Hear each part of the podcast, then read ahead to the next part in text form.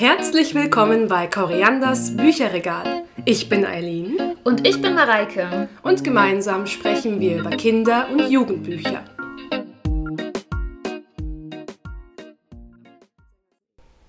Da sind wir wieder. Da sind wir wieder mit dem zweiten Kapitel, nämlich Atreus Berufung. Mhm. Und ich denke, wir müssen ab und zu unsere Namen erwähnen, Mareike, damit... Das ist doch im Intro mit drin. Ich, ich, meine, ich meine so ab und zu auch beim Sprechen, damit die Hörer und Hörerinnen unsere Namen so ein bisschen besser den Stimmen zuordnen können, oder? Ach so, meinst du, dass wir nicht so leicht auseinanderzuhalten sind? Hm, Doch, eigentlich Doch, schon. ich glaube schon. Ja. Ich glaube, wir haben unterschiedliche, Ja, schon unterschiedliche Stimmen. Also ich bin die Mareike, nur, nur so. Wir können das auch wieder rausschneiden. nur so, nur so nebenbei. nur so. Ähm, ich kann ja ab und zu deinen Namen sagen. Okay, alles klar. Und Dann, du dann fühle ich mich auch angesprochen. Ja, genau. Eileen. So. Hey Mareike! Ja, hi. Also, genau, Atreus Berufung. Und mir ist gerade eben erst was aufgefallen. Ich habe es auch gerade schon super freudig der Mareike erzählt, dass das zweite Kapitel mit einem B beginnt.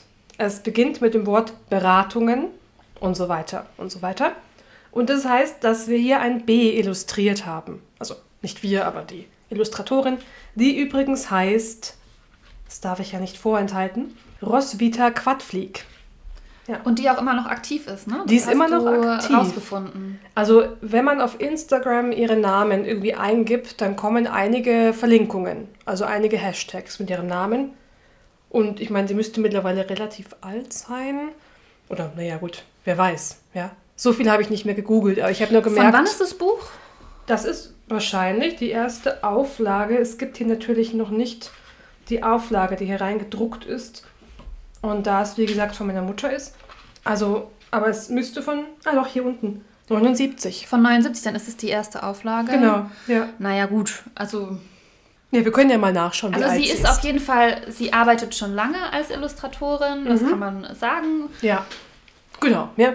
Äh, auf jeden Fall ist hier ein B. Und ich habe mir gedacht, hm, A ist das erste Kapitel, B ist das zweite Kapitel. Wir haben kombiniert. oh, Ja. ich blätter mal weiter. Was ist denn danach?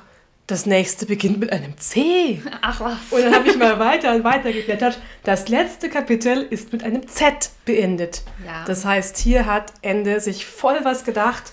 Und ja, wir haben das Alphabet in der Geschichte. Die Illustrationen sind das Alphabet.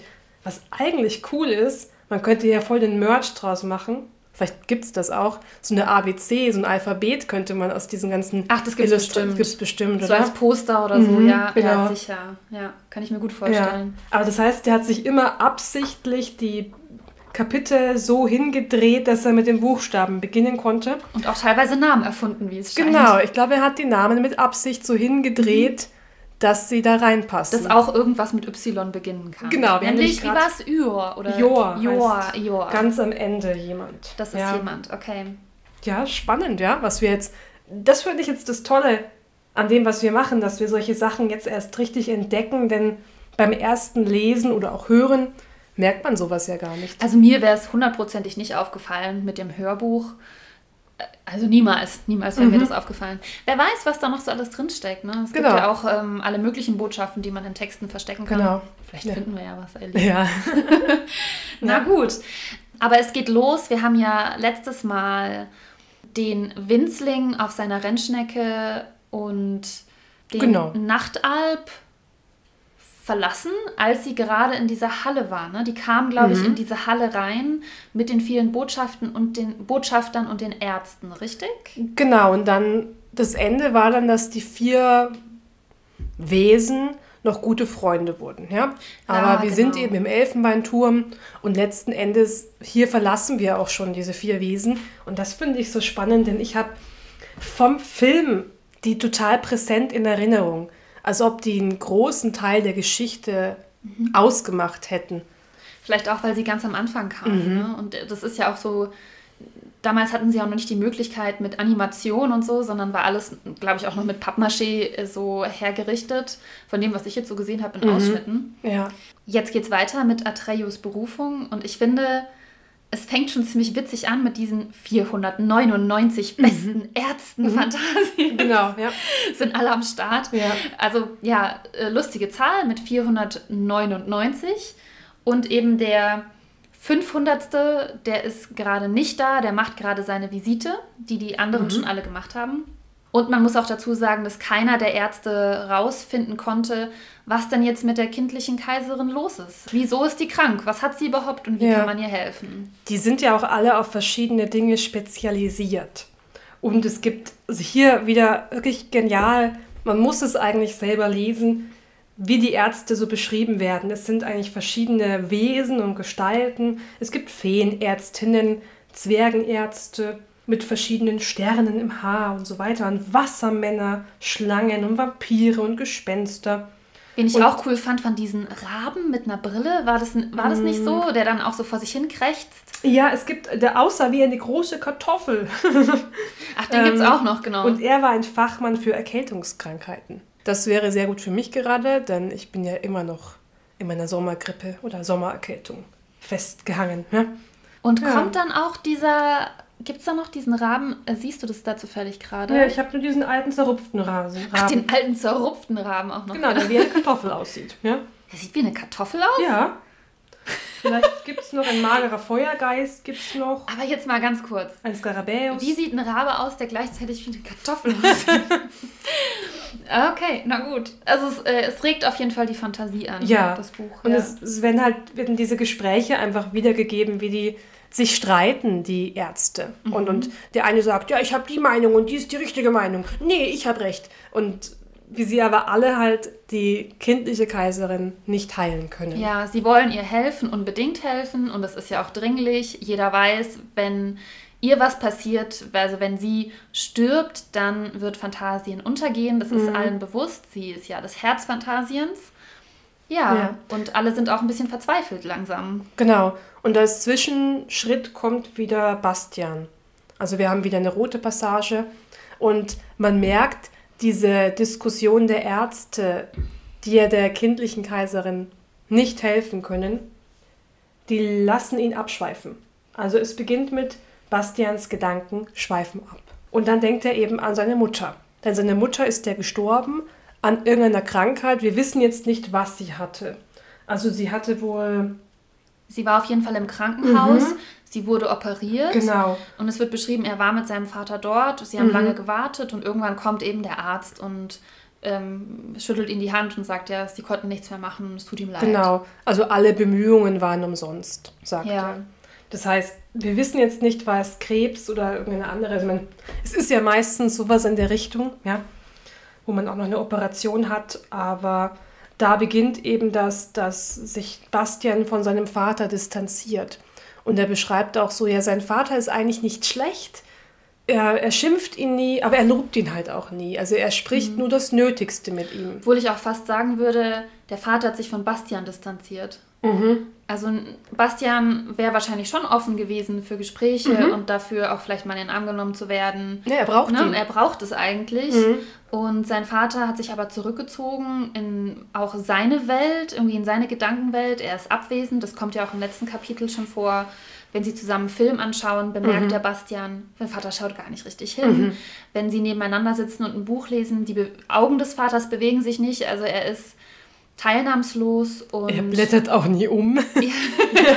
ja schon irgendwie auffällig. ja. Genau, und da finde ich es so spannend, dass Bastian eben sagt, ja, ich habe auch viele Nächte geweint, ich traue auch super oder ich habe super viel um meine Mutter getrauert, aber dass er irgendwann erkennt, ich muss weitermachen. Wir müssen weiterleben, auch ohne sie. Und ich habe mal gelesen, dass Kinder eben bei Trauerarbeit das ja, besser wegstecken, ist irgendwie doof gesagt, weil sie auch später nochmal hochkommen kann, aber dass sie irgendwie pragmatischer manchmal sind. Also vor allem, wenn ein Kind eben einen Elternteil verliert, dass es sich dann sehr stark eben an, an anderen Dingen orientiert. Es irgendwie, es beginnt dann irgendwann wieder weiter zu leben. Vielleicht hast, kannst du irgendwas dazu sagen? Ähm, leider weiß ich dazu Okay. nicht so viel. Also, nee, ich kann nicht ja, wirklich was okay. dazu sagen. Also wie gesagt, ich habe das mal irgendwo gelesen, Quelle unknown, ähm, weil ich in irgendeinem so einen typischen Elternzeitschrifts Buch oder so mhm. oder Elternzeitschrift. Aber das eben so vor allem kleine Kinder, ja, die nehmen das wahr, es ist ganz, ganz schrecklich, aber dann, wenn eine andere Bezugsperson da ist, die das auffangen kann, sei es die Oma, sei es der Papa oder wie auch immer, dass es dann eigentlich dann wieder bergauf geht. Dass die, während es ein Erwachsener diese ganzen verschiedenen Phasen viel stärker durchlebt und so, ja. Vielleicht, weil für Kinder ja. Tod so was Abstraktes auch ist, ja. Ja, aber wäre jetzt ein spannendes Thema, wo bestimmt ganz viele was dann dazu sagen können Ach, und schreiben können. Da können bestimmt viele ja. was zu sagen, aber das, da kann ich jetzt leider wirklich gerade ja. nichts zu sagen. Ja, ich habe auch jetzt, na gut, wir wissen ja auch nicht genau, wann Bastian seine Mutter verloren hat, denn ich glaube, es ist als Teenager schon wieder was anderes wahrscheinlich. Aber ich war, wenn ich mir, also das, ich will mir sowas auch gar nicht vorstellen. Es ist so krass, ja. Ja, aber da ist auch verständlich, warum der Bastian da an seine Erfahrungen mit seiner Mutter denkt. Auch die Erfahrung mit Krankheit mhm. und ja auch mit Tod, beziehungsweise jetzt bei der kindlichen Kaiserin mit der Möglichkeit, dass sie vielleicht stirbt. Ja, und Ärzten, die nicht helfen können. Ja, ja, Ärzte, die nicht helfen können. Ja. Und auch, dass der Tod hier so einen Zusammenbruch der Welt bedeutet. Denn ich denke, wenn du einen Elternteil verlierst, ist es auch ein Weltenzusammenbruch. Ja, ja, für, ja auf jeden Fall ja. für ein Kind. Und andersrum genauso, aber überhaupt, aber schon, meine Eltern-Kind-Beziehung ist ja schon eine sehr komplexe, innige Beziehung. Ja. Dann taucht auf der Arzt Nummer 500, mhm. nämlich Kairon, mhm. der ein Zentaur ist. Genau. Und zwar ein spezieller Zentaur, nämlich ein Schwarzzentaur. Ja, und hier auch nochmal zur Illustration, das sehen wir da auch. Also er ist dunkelhäutig und ich, ich zitiere es einfach jetzt aus dem Buch. Er hat krause Haare, ja. Also, und eben, wie gesagt, dunkle Haut, Ebenholzfarben wird es genannt und so ein Hut aus Binsengeflecht und ist, also sein Körper ist zebrafarben, also weiß-schwarz gestreift. Ja? Genau, also ein Centaur, das wissen ja die meisten, das ist ein, äh, eine Mischung aus Mensch und Pferd, in dem Falle eben Mensch und Zebra. Genau, ja. Aber wenn ich mir jetzt die Illustration so anschaue, dann hat er ja keine krausen Haare, ja, ne? sondern gell? er sieht ein bisschen, also so ein weißer Bart, also mhm. weiße lange Haare, weißer Bart viel mehr kann man zu dem Gesicht nicht sagen. Also mich erinnert er von der Illustration her total an Jim Knopf, das ja auch von Michael Ende ist, an den Scheinriesen. Ach, stimmt. An den, ähm, wie ja, heißt ich, er nochmal? Oh, ich, ich weiß nicht, wie er heißt, aber ich weiß, was Das war mir meine Lieblingsgestalt und als Kind habe ich mir alle Vegetarier und Vegetarierinnen genauso vorgestellt wie ihn. Moment, Tukur? Gott, ich habe das erst vor kurzem gehört und... Schau nochmal nach. Ähm, aber irgendwie sieht der ähnlich aus, auch diese langen, dieser Bart und dieses schlanke nach oben, der Hut auch. Äh, Scheinriese, Turtur. Ach, Turtur. Der, der Scheinriese ja. heißt Turtur und ich habe mir alle so vorgestellt und das ist total lustig, weil ich ja selber, seitdem ich irgendwie zwölf Jahre alt bin, vegetarisch lebe und ich habe mir aber als Kind alle die müssen alle so aussehen, die kein Fleisch essen, wie der Turtur. Ja. Seit wann bist du Vegetarierin eigentlich? Seitdem ich ungefähr zwölf Jahre alt bin. So. Ach so, seit du zwölf mhm. bist? Genau, so grob. Okay, schon so früh. Ja. Ja. Ah, das wäre jetzt auch ja Hassbotschaften, ah, die Vegetarier. Obwohl, ich glaube, seitdem es Veganer Hä, gibt, seitdem es vegan lebende Menschen gibt, sind Vegetarier, Moment, ich versuche immer möglichst gendermäßig, aber es ist irgendwie so. Vegetarier und Vegetarierinnen.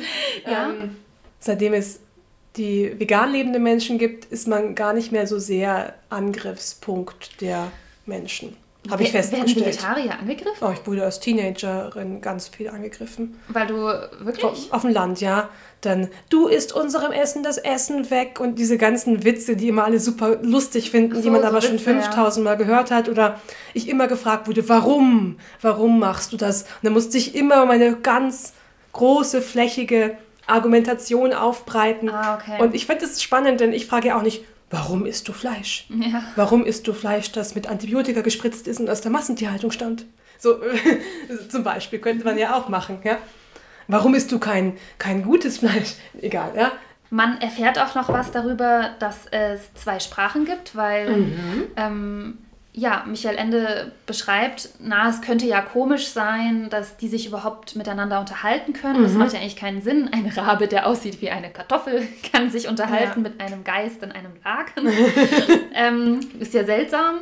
Ja, und es liegt daran, dass es eben zwar schon die einzelnen Sprachen gibt, also die Wesen der kartoffeligen Raben. Ich glaube, das werde ich nicht mehr los. Bitte mal uns ein Bild. es, ja, ich, es muss sein irgendwie. Ähm, und dass es aber eben auch eine große Sprache gibt oder wie er sagt, hochfantasisch, was mhm. ich irgendwie witzig fand. Mm. Heutzutage würde man sagen standardfantasisch. Standardfantasisch, also auf jeden Fall ja, eine allgemeine Sprache, die jeder versteht. Mhm. Und deshalb können die sich auch alle unterhalten da. Das finde ich total spannend, denn in dem normalen Kinderbuch, oder ja, es doof, sowas zu sagen, oder Jugendbuch, bräuchte man diesen Kommentar gar nicht. Denn für Kinder ist es ganz natürlich, dass sich alle verstehen. Da wird nicht darauf hingewiesen, ah, die haben ja andere Sprachen. Ja. Ich hatte auch manchmal das Gefühl, als, als hätte der Autor, als, wie soll ich sagen, wie so das, das Gefühl, als müsste er sich in dem Buch schon verteidigen für das Buch. Also, mhm. Also, dass er auch sagt, Bastian ähm, sagt auch, ja, das ist eine Geschichte, die ich mag und ich brauche keine Geschichten, wo es um alltägliche Leute mhm. gibt, so als würde er sich schon dafür verteidigen, dass das jetzt ein fantasievolles mhm. Buch ist. Würde es eher so als Abgrenzung von anderen Büchern sehen. Okay. Ja. Oder auch bei dem ist es halt, so als hätte er sich schon überlegt, welche Kritik könnte man mhm. äußern an dem Buch und ich versuche es schon mhm. vorher abzuwenden, dass das gar niemand äh, sozusagen kritisieren kann. Also wenn man sich anschaut, was er darüber geschrieben hat, über das Buch, mhm. ich glaube, er musste ja irgendwie ein Buch schreiben, er wurde ja reingedrängt, hey, schreib mal wieder ein Buch. Und er hatte diesen groben Entwurf und dachte gar nicht, dass das überhaupt irgendwie angenommen wird. Und ich glaube, und, er dachte auch, es wären nur 100 Seiten. Genau, ja. ja. Also er dachte, ja, es wird ganz kurz. Und seine Frau und sein Verleger haben ihn so ein bisschen so reingeprescht. Hey, jetzt mach doch einfach mal, das wird gut und so weiter. Ja, also das ist spannend, sein eigener Bezug zu diesem Buch. Ich denke, später haben wir viel mehr Stimmen über ihn, wie er sich über den Film aufregt, den er ja. verhindern wollte. Vielleicht gibt es deshalb gar nicht so viel an zum Buch oder gibt es vielleicht schon, aber ja.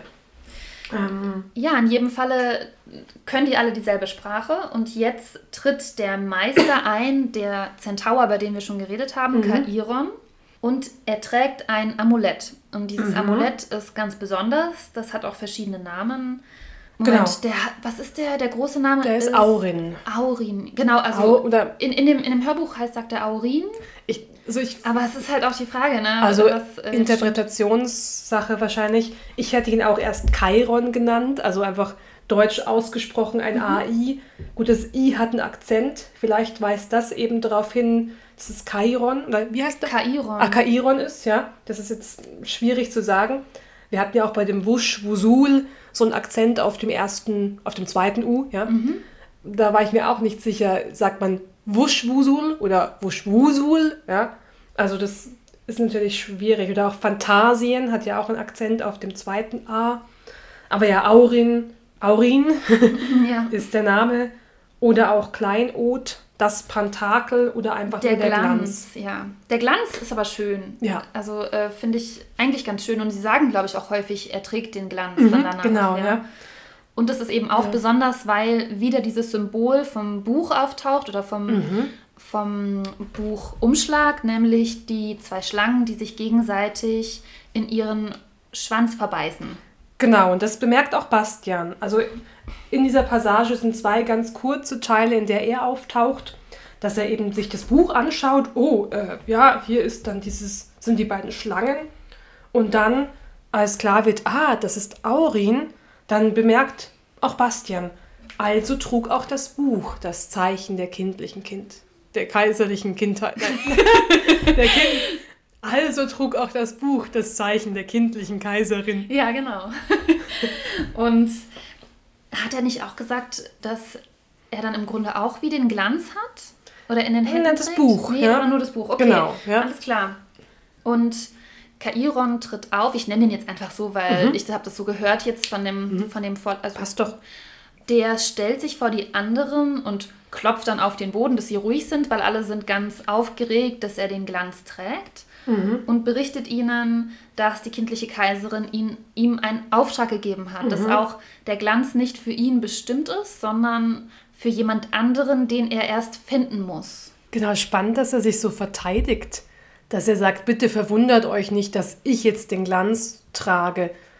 Also den Glanz bekommen wohl immer nur ganz, ganz würdige und er erachtet sich selbst jetzt nicht so sehr als den würdigen. Mhm. Finde ich spannend, denn er ist ja einer der größten Ärzte. Er ist der beste Arzt überhaupt. Ja. Ne? Und ich glaube, ihm wird auch nachgesagt, dass es kein Heilmittel und keine Krankheit mhm. gibt, die er nicht kennt. Ja. Also, dass er irgendwie so über alles Bescheid weiß. Er ist, er ist der Oberarzt. Ja, genau. ja. Genau, und er teilt eben mit, nee, ich bin jetzt, habe den Auftrag, ich suche jetzt nach einem Helden. Mhm. Und den Namen und den Ort hat ihn die kindliche Kaiserin genannt. Genau, es ist Atreyu vom Gräsernen Meer. Mhm. Und das ist eben auch ein Land, das auch weiter weg liegt. Also er ist auch eine ganze Weile unterwegs dann. So ein paar Tagesreisen, ja. Und keiner der Ärzte, der 499 ja. Ärzten, hat diesen Namen je gehört. Also Stimmt, ein, ja. ein unbekannter Held. Genau, alles ist, er ist komplett unbekannt, alle sagen nie gehört. Das ist mhm. ja komisch. Ähm, und dann macht Kairon sich eigentlich schon auf den Weg. Genau, die kindliche Kaiserin weiß oder kennt, das, das fand ich jetzt wieder spannend, die kindliche Kaiserin scheint ja irgendwie alle Insassen oder Lebewesen zu kennen oder irgendwie Zugriff auf etwas zu haben, dass sie mehr weiß. Mhm, so als wäre sie mit jedem verbunden. Ja. Aber warum kann sie dann ja. nicht aber, schon selber irgendwie Kontakt aufnehmen? Aber erinnert mich jetzt, also doofer Vergleich vielleicht, der war so ein bisschen an Dumbledore, der ja auch irgendwie immer alles zu wissen scheint und irgendwie alles vorausgeplant hat, was ja, ja. am Ende rauskommt. Irgendwie so eine Art, ich meine, das hatte ich ja vielleicht schon mal erwähnen wollen mit der Erzählerfigur, dass wir einen allwissenden Erzähler haben, der in Bastian hineinschauen kann, aber auch in den Atreo später also der kann praktisch auch wechseln. Und die Frage ist, wer ist diese Erzählgestalt? Mhm. Ich hatte auch mal die Idee, hat das mit Koriander was zu tun? Aber das kann eigentlich nicht sein. Der ja aber das Buch gelesen hat, ja. Also vielleicht ja. hat er auch schon über Bastian gelesen. Das ist ja so dieses ewige ja. Netzverstrickende. Oder ist vielleicht auch die kindliche Kaiserin irgendwie beteiligt? Hat sie eine Art Überblick? Auch über Bastian, dass sie da irgendwie reinschauen kann. Also ist ganz spannend. Oder ist es einfach eine eine wabe Erzählgestalt, wie wir sie ja ganz oft in, in, Werken haben. Und wir uns meistens gar nicht so viel Gedanken darüber machen. Stimmt, ja. ja. Naja, ich finde es eben spannend, dass wir meistens ja beim Hören oder Lesen konsumieren und uns gar nicht so viel Gedanken machen, ist der Erzähler überhaupt vertrauenswürdig? Also vor allem bei so höheren literarischen Werken, es ist zwar jetzt doof, hier wertend zu sprechen, muss man sich ja schon sehr stark Gedanken machen, kann der Erzähler mich nicht auch manipulieren? Oder ist da nicht irgendwie absichtlich was so gelenkt worden, dass ich so hingewiesen werde, um so zu denken? Also ich finde, man muss schon immer wieder beim Lesen ein bisschen reflektieren. Ja? Hast du ein bestimmtes Buch, woran du denkst? Oh ja, ich habe so viele Bücher gerade im Kopf, aber ich müsste noch mal vielleicht ein Beispiel raussuchen oder so. Vielleicht kann ich beim nächsten mhm. Mal noch mal so spontan. Nee. Okay. Viel Luft um nichts. Nee, nee, mir aber fällt jetzt gerade auch nichts ein, aber ich, ich weiß, gezielt, wo man gesetzt. das, finde ich, auch kennt, ist so von, von Filmen oder von Serien, mhm, ja. wo aus der Sicht von Menschen beschrieben wird, ja auch teilweise von, von Mördern. Mhm. Also es gibt doch, also ich habe das... Ein Agatha Christie-Buch ist auch so. Ah, okay. Wo man da meistens irgendwie eine Ahnung hat, aber es gibt ein Buch, ähm, wo der mhm. Mörder Tagebuch schreibt. Also als Konsument nehmen wir das ja gar nicht mehr so wahr, dass da bestimmte Techniken dazu führen, dass wir uns irgendwie fühlen. Ich meine, das beste Beispiel wäre jetzt Musik. Hitchcock, ja, die Dusche, diese, die Musik, ja. die auch in uns den Schrecken erzeugt geht jetzt ein bisschen weit weg vom Buch, weil wir da kein Hören und kein Sehen haben. Aber kann man dann ja. irgendwas konsumieren, egal was, ohne dass man manipuliert wird in irgendeiner. Form? Ich denke wahrscheinlich nicht. Weil auch wenn man Musik hört oder egal, Musik, Filme, Bücher, im Grunde ist es ja immer eine Art emotionale Manipulation. Also wenn oder die Erzeugung. Ja? ja, genau. Also ich meine, Emotionen können auch ausgeklammert werden, wenn es wirklich um das reine Wissen geht. Das gibt es ja auch. Ja, da kann aber vielleicht eine Emotion aber, wie Langeweile auftauchen. naja, oder, naja, es kann schon Meinungen bilden, denke ich. Ja, aber im Grunde ist ja bei Medien immer eine Art Manipulation. Ja, wie gesagt, ich würde eher, dass, dass etwas ausgelöst wird. Es muss ja nicht manipulierend okay. sein. Ja. Und ich will auch nicht sagen, dass hier etwas uns manipulieren möchte. Es ist eine Lenkung. Eine Lenkung in eine bestimmte Art, eine Richtung. Wenn wir jetzt zum Beispiel, als wir Koriander besprochen haben, haben wir gemerkt, ah, er ist unsympathisch. Ja. Es ist ja mit Absicht so beschrieben. Also ein Autor wählt ja mit Absicht eine Beschreibungsform, damit er beim Leser, wenn er es gut macht, irgendwas erzeugt, was er auch erzeugen will. Denke ich schon auch. Und ja. es gibt natürlich auch Bücher, die einfach nur geschrieben sind, ohne großen Hintergedanken. Und da ist es unbewusst. Wahrscheinlich hat dann der Schriftsteller, die Schriftstellerin einfach unbewusst irgendwie was gefühlt und das dann so wieder hineingeschrieben. Aber im besten Fall überlegt sich die Person vorher, was möchte ich dann gerne, was könnte ich erzeugen. Und das funktioniert dann vielleicht auch im besten Sinne. Ja? Mhm. Also ich würde nur sagen, es gibt Schriftstellerinnen, die mehr mit Technik arbeiten und welche, die vielleicht mit weniger Technik arbeiten. Ja? Okay, äh, ich, ich finde es äh, voll spannend, aber da weißt du einfach auch mehr drüber als ich. Also ja, kann ich auch was dazu lernen. ähm, jetzt ist es auf jeden Fall so. Also Kairon sagt ihnen, wir brauchen diesen Helden. Ich habe den Auftrag, ihn zu finden und diesem Helden den Glanz zu überreichen. Mhm. Und der muss dann die Lösung fürs Problem suchen. Also der soll ja ein Heilmittel finden. Genau. Und wo soll er hin? Er soll in die, ins gräserne Meer, in eine Art Prärie. Mhm. Und da wohnen die, wie nennt sie sich, Grasleute? Genau, das Volk heißt Grasleute ja, die Grasleute. oder auch Grünhäute. Hm. Interessant. Und vielleicht noch vorher... Wie war das noch mit, mit uh, Summer of Love oder ähm, mit naja, das ist jetzt ah, gerade so. Du meinst dieser. Nee, Summer of Love? Nee, aber weil du ja meintest, dass, ähm, dass Michael Ende auch in diese. Ach Gott, was ist das? 68er Generation. Ja, die 68er Generation, ja. Ähm, so, ja, auch mit oh. dabei war. Ja. Jetzt ist, sorry, aber es war jetzt gerade so die erste ja. Assoziation okay. mit Grasleute. Ach so. oh je. Ich dachte eher an das Präriegras. Ja, das war auch meine erste ja. unschuldige Interpretation. Mhm. Das war jetzt wirklich jetzt gerade, es mhm. kam ja das mit den, mit den Grasleuten. Halt. Ja. Die, haben ja auch, die meisten haben ja auch lange Haare, auch die ah, Männer. okay. Naja, aber was ich noch spannend fand, dass der Atreo als Fährtenfinder beschrieben wird. Mhm. Also er ist der Fährtenfinder, klingt wie Pfadfinder, aber ja, der Wege im Unwegsamen zu entdecken vermag. Ja, hier wieder spannende Sprache und vor keiner Gefahr und keiner Anstrengung zurückweicht. Mit einem Wort, einem Helden. Ja? Danach sucht er. Ja, das ist, soll Atreo äh, sein. Genau, es ist ohnehin ein super mutiges Volk, die ja diese Purpurbüffel jagen und mhm. das ist deren Nahrungsquelle und die benutzen alles vom Purpurbüffel. Also das ist denen auch ein ziemlich heiliges Tier. Also der wird verehrt von den Grasleuten. Mhm. Ja, Purpurbüffel, die sind auch riesig, ne? Ich meine irgendwie doppelt so groß wie ein gewöhnlicher Büffel oder dreimal so groß sogar, das oh, weiß ich nicht doppelt mehr. so groß. Doppelt so groß. Wie gewöhnliche Stiere oder Kühe. Und dunkelrot, gell? Also purpurrot. Ja? Also purpurrot, also dann ja. richtig rot. Ja, und sie sind denen wahnsinnig wichtig, den ja, kann man sagen, den Ureinwohnern der der dem Stamm. Ja, dem Stamm der Grünhäute.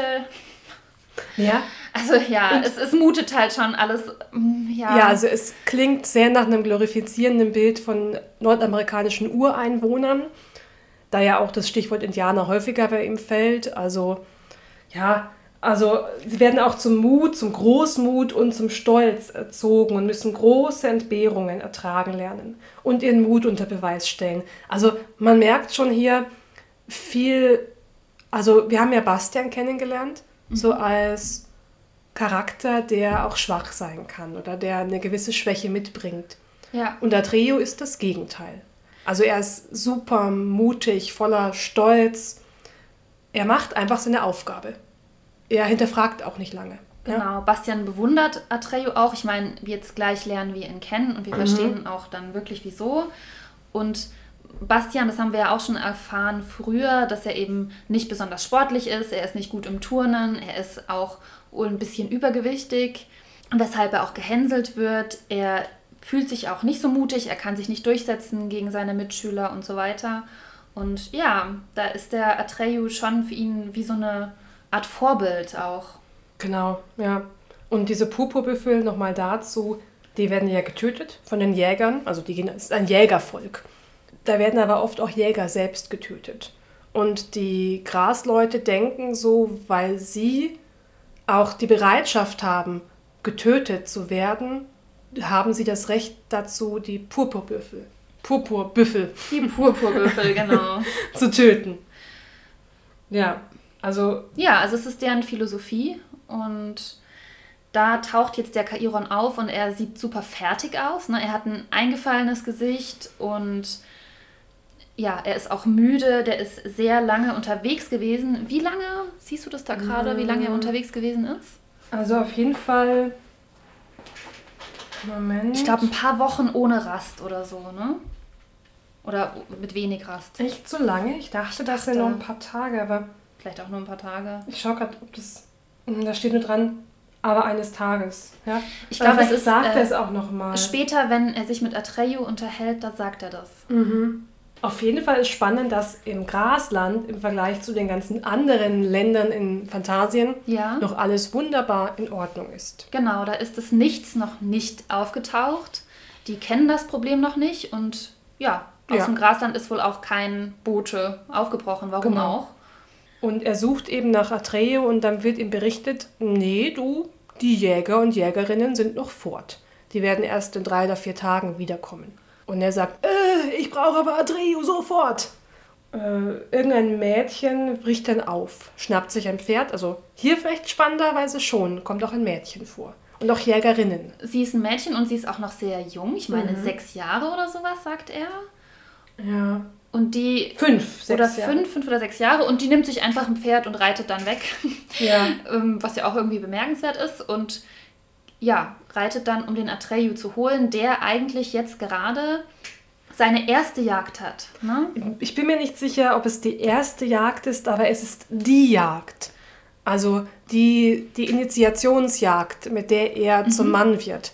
Es wird nicht so genau angesprochen, aber er ist dann eben super sauer, als er geholt wird, nachdem Kairon sich ausgeruht hat. Also er ist zusammengebrochen und hat geschlafen. ja.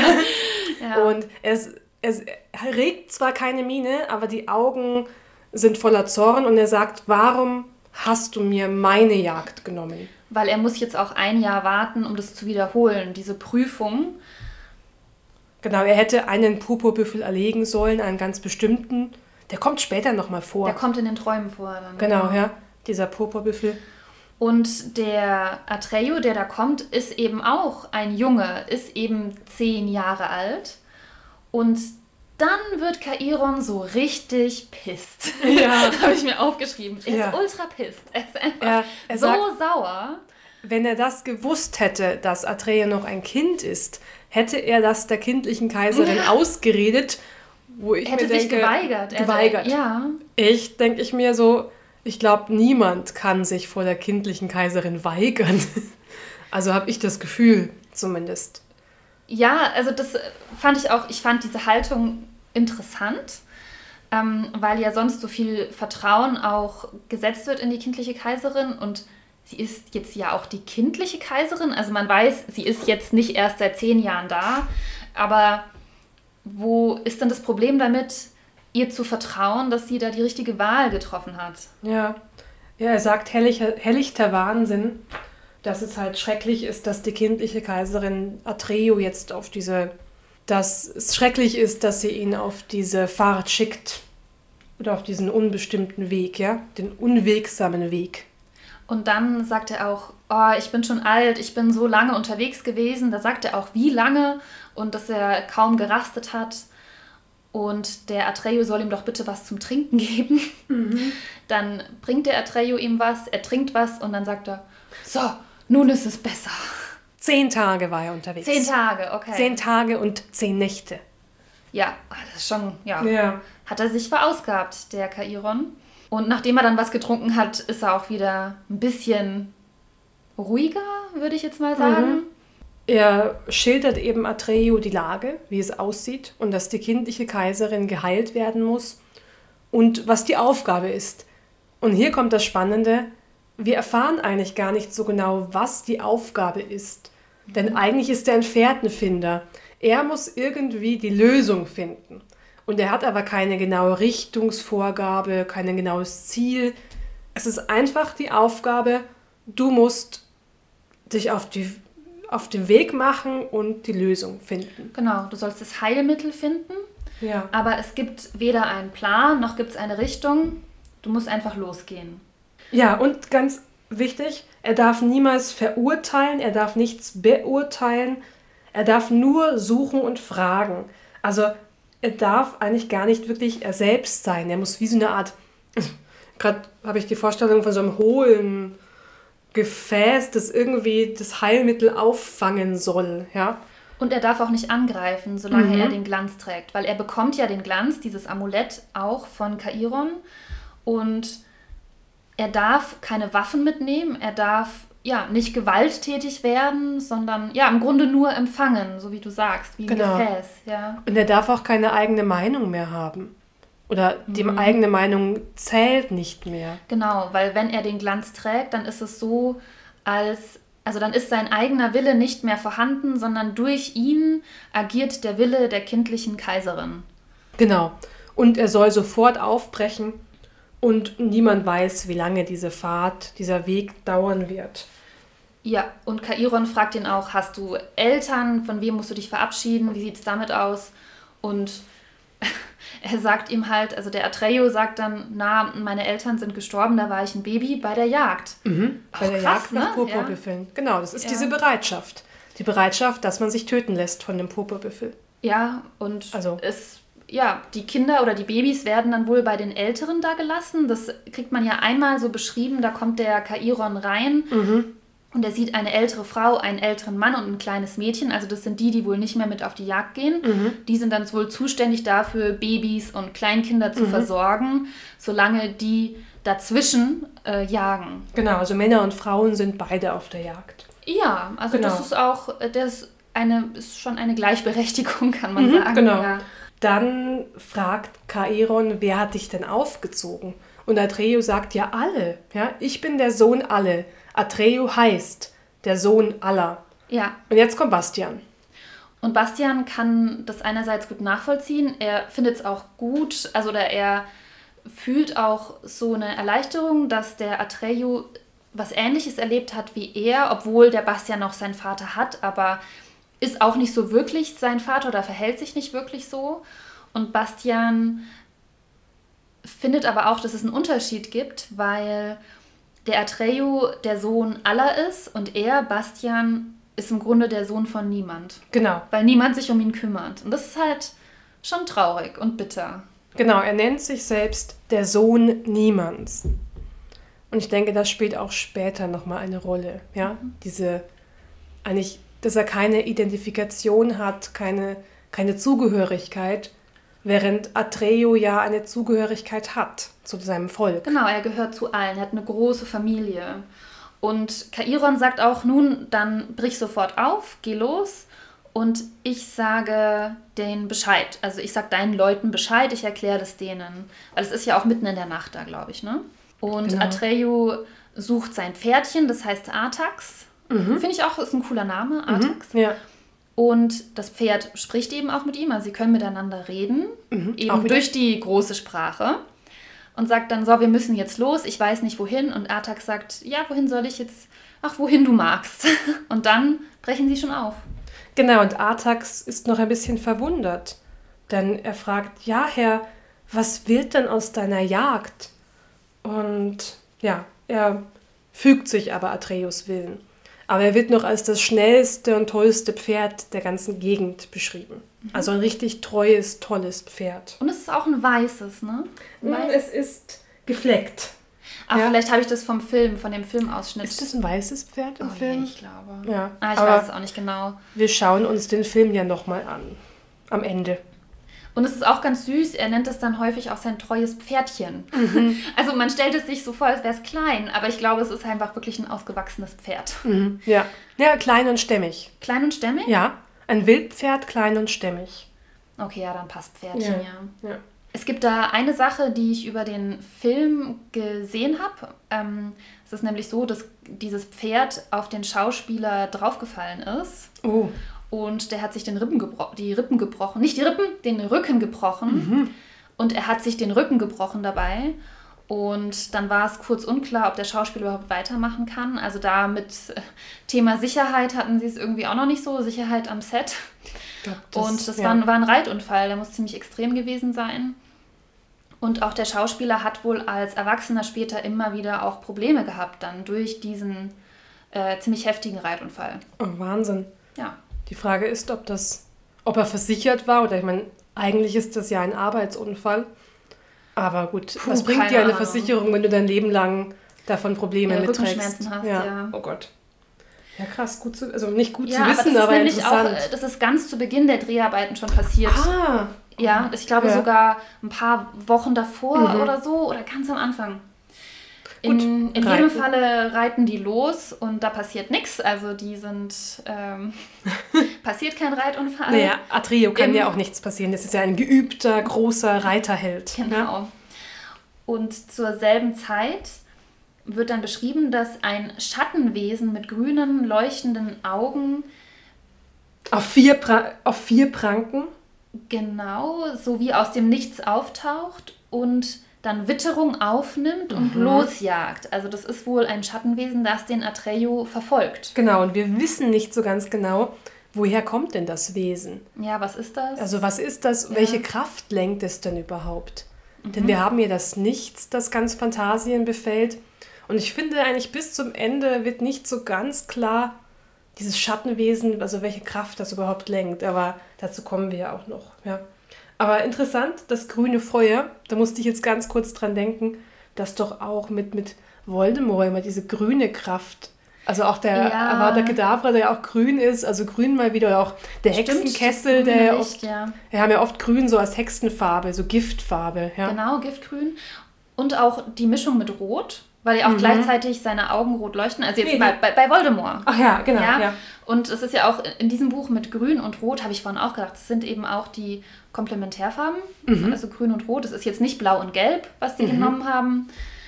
Auf jeden Fall sieht man mit den Farben auch und mit den Buchstaben, die wir hier am Anfang haben und so viele andere Sachen, dass hier irgendwie alles auch bewusst mit Absicht gesetzt wurde. Also Ende ist jetzt kein Schriftsteller. Ich meine, er hat zwar gesagt, er hat viel da irgendwie so dran rangesch- rumgeschrieben, aber er hat irgendwie auch einen größeren Plan, glaube ich. Und äh, schon sehr hohe Kompetenz auch. Es sind schon viele Dinge auch verarbeitet mit einer gewissen Symbolkraft. Also auch, dass das ganze Alphabet darin verarbeitet ist. Mhm. Ja. Dann eben mit den Farben. Ja, und das Ganze endet dann mit Bastian, der jetzt auf dem Dachboden ist. Die Pause hat angefangen, die Turmuhr schlägt elf. Und der, er spielt so ein bisschen wie ein Kind, das danach. Es gibt einen Bock auf dem Dach, Ja, genau. auf ja. dem Dachboden. Und dann klettert er darauf und, und ruft so, hey, ho, ho, Artax. Und, und danach ist es ihm über wieder voll peinlich. Ja, ja, Ja. er verhält sich ja wie ein kleines Kind, ne? Und Genau. Ist es dann danach, dass er dann auch mal was isst? Er möchte was essen und packt alles aus, sein Pausebrot. Ja. Ja. Interessant hier, warum nicht Pausenbrot? Müsste ich mal sprachwissenschaftlich dahinter Das ist schauen. mir gar nicht aufgefallen. Und dann packt es aber wieder ein. Denn er denkt sich. Er muss sich ja das Essen rationieren. Ne? Genau. Das Pausenbrot Für muss, die- jetzt, muss halten für die nächsten Wochen. Genau, ja. Ja. So, er hat ja, er hat zwar keinen Plan, was mache ich in Zukunft, aber zumindest für heute möchte er das Essen rationieren. Mhm. Ja. Und damit sind wir am Ende von Kapitel 2. Dann sind wir tatsächlich am Ende des zweiten Kapitels angekommen, Atreyus Berufung. Und nächstes Mal geht es weiter mit der, heißt die uralte Morla? Ja, die, uralte, die uralte Morla. Muss ich ganz ehrlich sagen, Kapitel, das mir schwer gefallen ist, überhaupt bis zum Ende durchzuhalten. Ich werde es mir, ich mir natürlich nochmal anhören, aber ich fand es teilweise richtig unangenehm. Also Ja. ja, also es ist auf jeden Fall spannend und da passiert auch nochmal richtig was. Ist auch unser bislang äl äh, ältestes Kapitel, wollte ich schon sagen. Unser bislang längstes Kapitel.